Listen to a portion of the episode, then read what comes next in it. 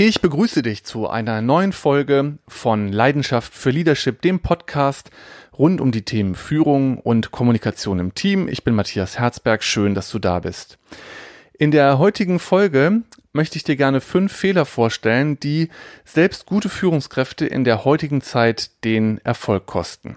Und zuerst gibt es natürlich mal die Frage zu beantworten, was heißt das eigentlich in der heutigen Zeit für eine Führungskraft, erfolgreich zu sein, Erfolg zu haben. Auf den Punkt gebracht, eine Führungskraft agiert im Zeitalter von Digitalisierung und Dauerthema Change und gerade auch mit dem Hintergrund der aktuellen Zeit dann erfolgreich, wenn ihre Mitarbeiterinnen und Mitarbeiter am liebsten für sie arbeiten und nicht für jemand anderen und deshalb bereit sind, Höchstleistungen zu erbringen, mit ihr oder ihm durch dick und dünn zu gehen, könnte man sagen. Führungserfolg zeichnet sich also durch belastbare Beziehungen, Vertrauen und eine starke Bindung aus.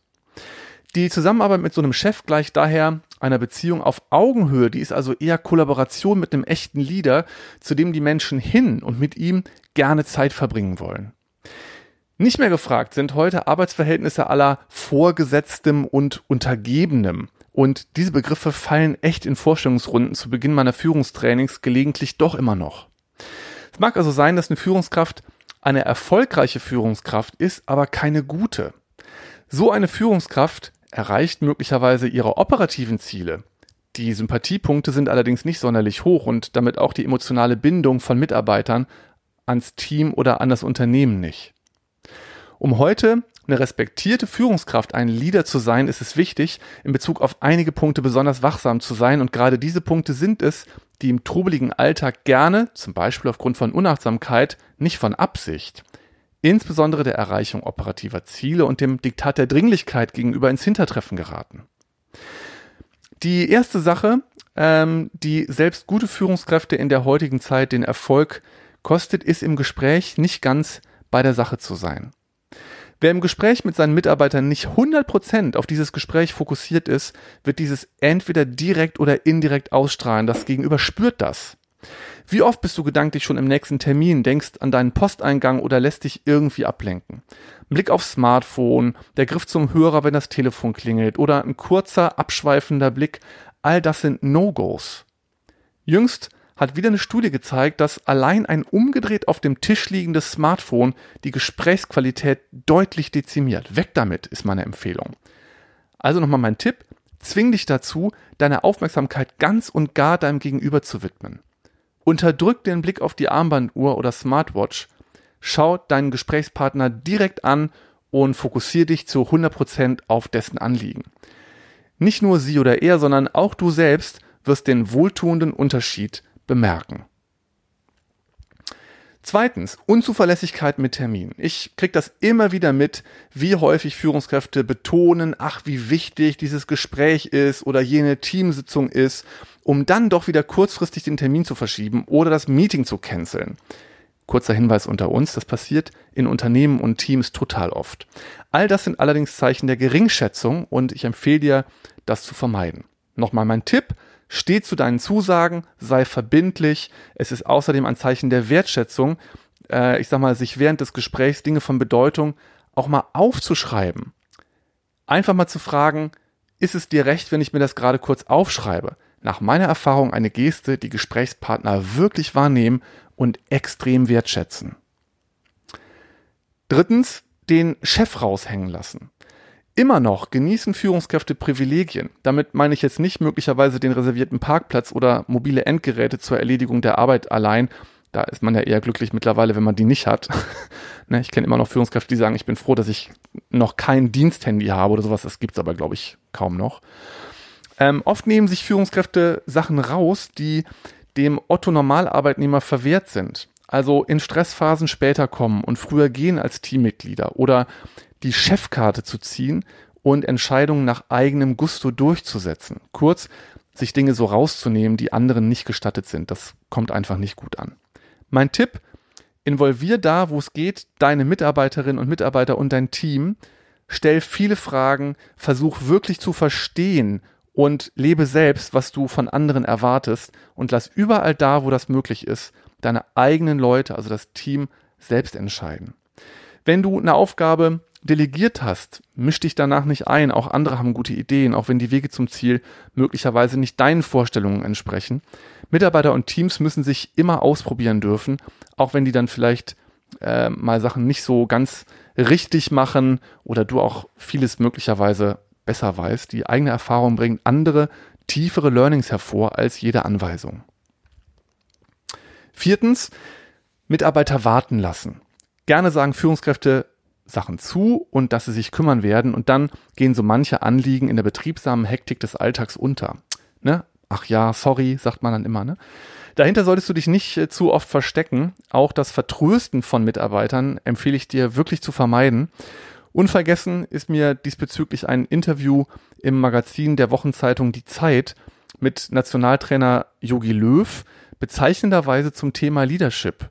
Dieser beendet nämlich abrupt das Interview, als einer seiner Spieler in die Szene platzt und um Hilfe bittet. Wenn du Interesse an dem Interview hast, dann schicke ich dir das gerne. Äh, schreib mir dann einfach eine kurze Mail und dann kommt das per Mail zu dir.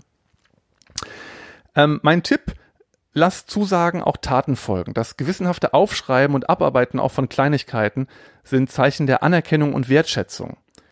Ähm, sollte jetzt bedingt durch besonders hohes Arbeitsaufkommen es so sein, dass Dinge zeitlich ins Hintertreffen geraten, sind deine Mitarbeiterinnen und Mitarbeiter für eine Wasserstandsmeldung, also für ein Update dankbar. Also signalisiere einfach, ich bin dran, ich kümmere mich, du hörst wieder von mir, es ist nicht vergessen.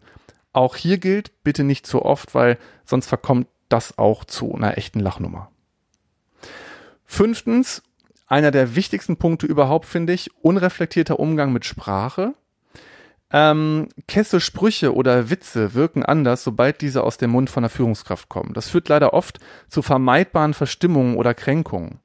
Das jüngste Beispiel aus einer Behörde, äh, der Behördenleiter kommt zum Sachbearbeiter und sagt, na, Sie haben ja sicher aktuell den Lenz ohne Dezernent und verlässt dann schmunzelnd das Büro.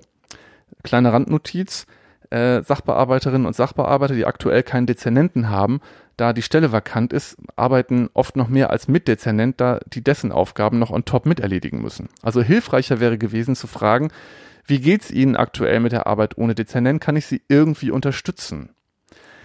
Selbst wenn eine Unterstützung jetzt rein operativ vielleicht schwer möglich erscheint, ist allein die Frage mit Hilfsangebot wohltuend und zeigt, ich sehe dich in deiner Situation und möchte wissen, wie es dir geht und ob ich was tun kann.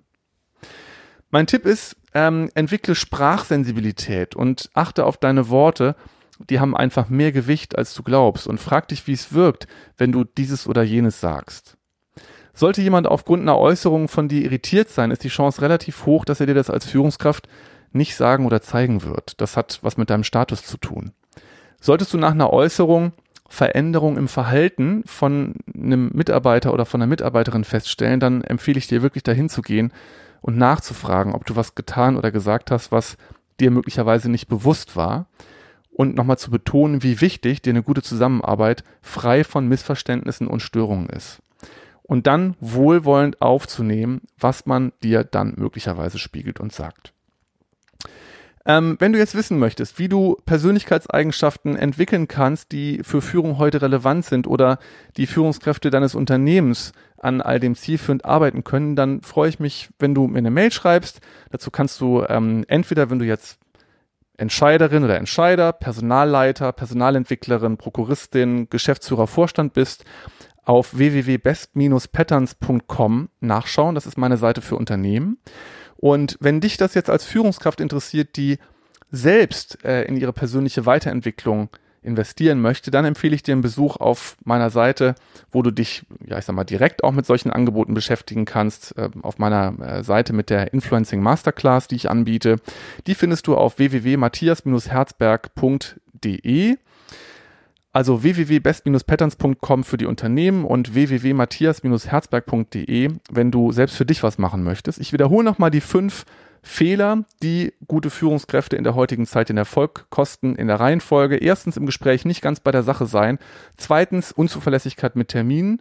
Drittens den Chef raushängen lassen. Viertens Mitarbeiter warten lassen. Und fünftens ein unreflektierter Umgang mit Sprache.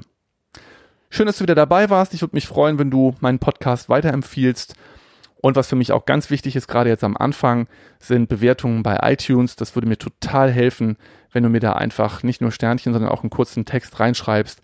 Das war eine weitere Folge von Leidenschaft für Leadership. Bis zum nächsten Mal. Dein Matthias. Tschüss.